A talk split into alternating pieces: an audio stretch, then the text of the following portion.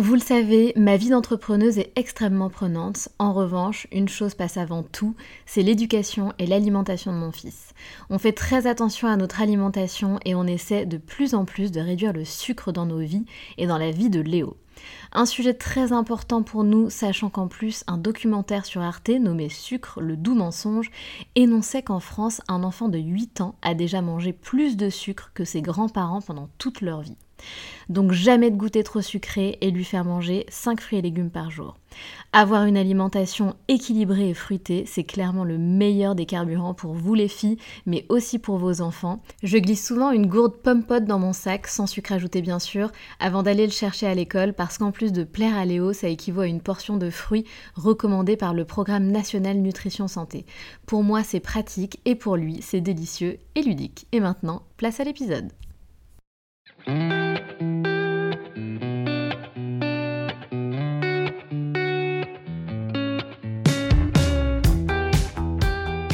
Salut, je suis Sandra et je te souhaite la bienvenue sur le podcast qui va te donner envie de réaliser tes projets et même tes rêves les plus fous. Notre mission, t'apporter de l'inspiration. J'échange avec des femmes qui ont osé s'écouter. Choix de vie audacieux, parcours atypique, projets fous, elles nous dévoilent tout sans filtre. L'idée, à travers chaque épisode, c'est d'adoucir tes peurs pour les remplacer par de l'audace et de l'enthousiasme, du mouvement, du bruit, de la fumée, laisse-toi entraîner par les locomotives. Hello les filles, vous me l'avez demandé, je sais que la plupart d'entre vous voulaient absolument des épisodes solo, que j'alterne donc épisode solo euh, et épisode invité, du coup des épisodes solo qui seront plutôt des formats courts euh, où je vous parle évidemment de mindset et de dev perso. Alors voilà, aussitôt demandé, aussitôt fait, aussitôt délivré. Donc je vais tester sur une petite période ce type de format-là en alternant euh, épisode solo et épisode où j'interviewe comme d'habitude évidemment des invités. Je me suis beaucoup demandé de quoi je vais leur parler dans ce premier épisode, parce qu'il y a tellement de choses à dire en dev perso, en mindset, et puis j'ai tellement envie de partager avec vous surtout, bah moi, en fait, ma manière de fonctionner, comment j'ai évolué, etc., parce que je pense que c'est aussi ça qui vous intéresse. Du coup, j'ai beaucoup réfléchi. Et je me suis dit qu'il faut que je, continue de faire à ma manière, c'est-à-dire euh, bah déjà de manière hyper authentique, hyper moi. J'ai pas envie que ça soit des choses qui soient trop travaillées, mais je préfère que ça reste vraiment des formats authentiques. Et du coup, comme je fonctionne beaucoup à l'intuition aussi, je me suis dit que la première chose dont j'avais envie de vous parler, c'était de, quelque chose qui était lié du coup à ben, moi, à la petite fille que j'ai été, euh, à la, la personne que j'ai été avant d'être la femme que je suis aujourd'hui, pour que vous compreniez certaines choses. Et je pense qu'il y a pas mal de leçons à tirer de ça. Du coup, ce dont j'ai envie de vous parler aujourd'hui, c'est quelque chose que je vous ai peut-être euh, déjà dit, ou pas trop, je crois pas. En tout cas, voilà, quand j'étais petite, suite au divorce de mes parents, je faisais pas mal de crises d'angoisse. Quand je dis pas mal, c'est-à-dire que c'était en fait tous les soirs. Et donc tous les soirs, c'était vraiment la même mélodie qui se répétait. Vous allez comprendre pourquoi je vous parle de ça. Mon corps se mettait euh, clairement à trembler, je me grattais le dos très très fort, et j'avais un rituel pour faire face à cette crise, à cette crise d'angoisse. Et tous les soirs, du coup, j'avais le même rituel. J'allais à la porte de la chambre de ma mère. Elle ouvrait les volets de sa fenêtre et je devais respirer l'air par sa fenêtre. Quand je dis je devais, c'est ce dont j'avais réellement besoin pour gérer ma crise et pour me conforter. Je, voulais absolument respirer l'air de dehors, donc dans la nuit, par sa fenêtre. Donc pas par ma fenêtre, mais vraiment par sa fenêtre. Donc c'est comme ça, c'est la seule chose qui me calmait vraiment. Mais en fait, chaque soir dans mon lit, ce qui est fou, donc j'étais jeune, hein, je vous parle de ça, j'avais quoi, 8 ans. Je me battais quand même contre ça. Je, me parlais à moi-même dans, mes pensées, du coup, et j'essayais vraiment d'attendre le plus longtemps possible avant de déranger ma mère. Et je me disais bien évidemment qu'un jour, j'arriverais à gérer toute seule cette crise et que j'aurais plus besoin d'une aide extérieure. Et donc petit à petit, j'arrivais de mieux en mieux à me gérer toute seule. Je retardais à chaque fois un petit peu plus le moment où, bah, du coup, je devais aller toquer à la porte de, de ma mère parce que j'arrivais pas à gérer. Et puis jusqu'au jour où, où j'ai géré finalement mes crises toute seule. Et puis un jour, ça s'est carrément arrêté. Vous allez comprendre hein, pourquoi je, vous parle de, tout ça. Je vais vous faire euh, une petite conclusion euh, à la fin. Autre chose dont je veux vous parler et qui a un rapport aussi, quand j'étais plus jeune, donc là on va dire plus dans la préadolescence, euh, j'avais vraiment cette sensation d'être une personne sans intérêt. Ça, je vous en ai déjà un petit peu parlé aussi. Je trouvais que ce qui sortait de ma bouche, c'était vraiment inintéressant. Je me trouvais pas intéressante, pas sûre de moi du tout. Je m'aimais pas forcément. Physiquement, j'avais énormément de complexes. J'admirais énormément les autres filles qui avaient l'air de faire un petit peu plus euh, mature que moi, un petit peu plus femme que je ne l'étais.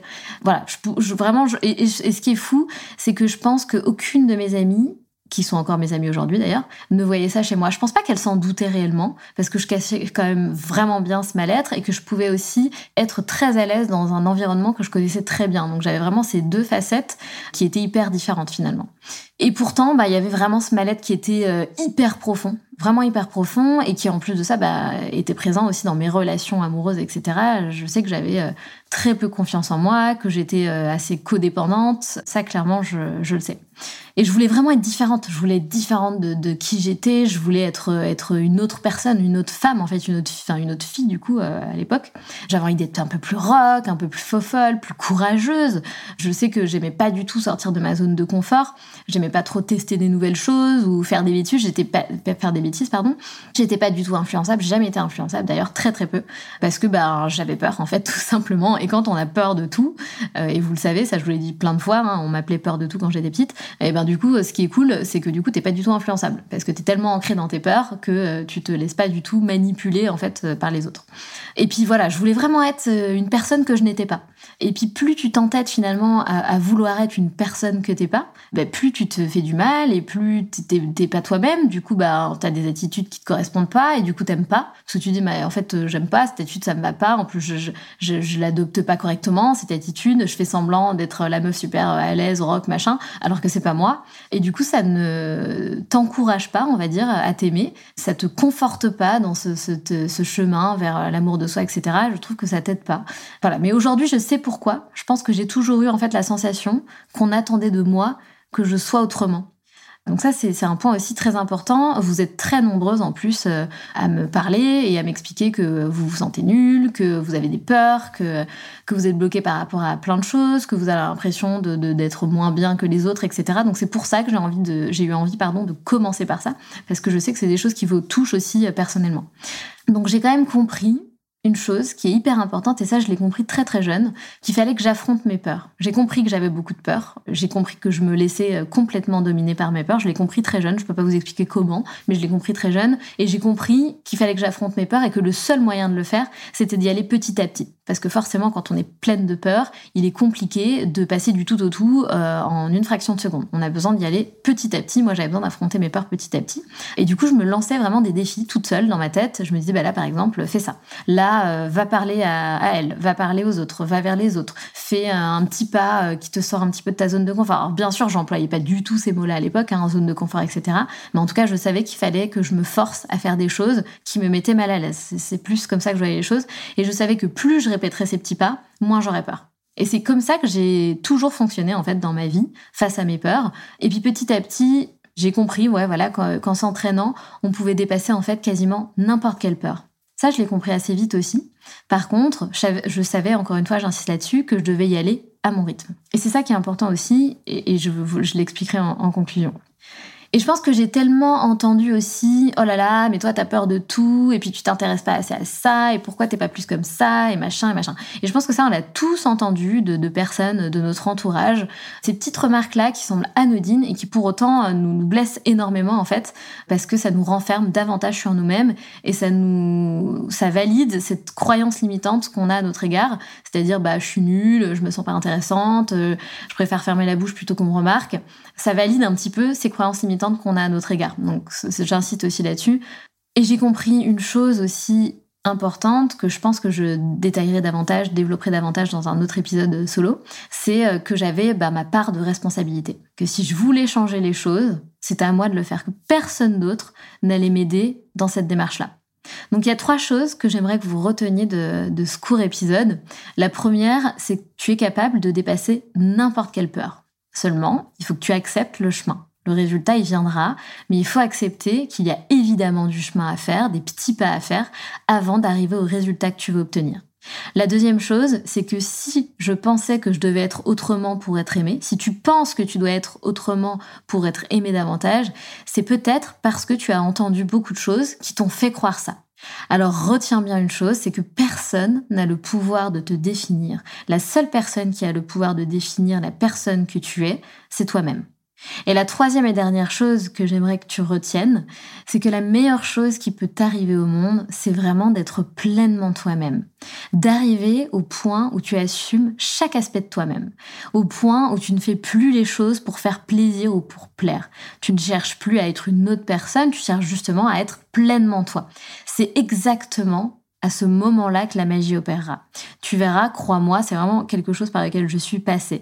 Mais il faut que tu arrêtes de vouloir ressembler à une personne que tu n'es pas. Au contraire, cherche à développer les différents traits de ta personnalité. C'est pour ça que les gens t'apprécieront. C'est parce que tu seras authentique, que tu seras 100% toi-même, que tu ne tricheras pas. Tu seras toi. Et tu verras que plus tu développeras ces différents traits de ta personnalité, plus tu t'aimeras en fait, parce que tu seras toi-même tout simplement et tu vas apprendre à aimer aussi ces différents traits de ta personnalité. Et le avant-après, il est juste incroyable. C'est terminé pour ce premier épisode solo. J'espère que ça vous a plu. N'hésitez pas à m'envoyer des petits euh, messages sur Instagram pour me dire un petit peu euh, ce que vous avez pensé de ce premier épisode.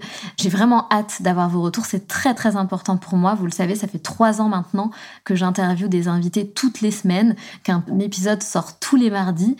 Là, vous me l'avez demandé, je vous ai écouté. J'ai vraiment essayé bah, d'appliquer hein, ce, que, ce que vous voulez. Donc, euh, de commencer par faire des petits épisodes un petit peu courts, un petit peu voilà dev perso, je vais vous donner plein de tips, je vais vous donner plein de clés, je vais vous parler de plein de choses hyper intéressantes. Du coup, bah, dites-moi si ça vous plaît, si c'est ce que vous voulez, si vous le voulez d'une autre manière. Euh, vous savez à quel point j'aime les retours, qu'ils soient positifs ou négatifs. C'est hyper constructif, pardon. Et c'est comme ça qu'ensemble, on ira vraiment vers euh, bah, les, les formats qui vous plaisent et vers ce que vous voulez. Voilà, donc c'est hyper important, vos retours comptent énormément. Je vous dis à très bientôt, à mardi prochain pour un nouvel épisode. Salut les filles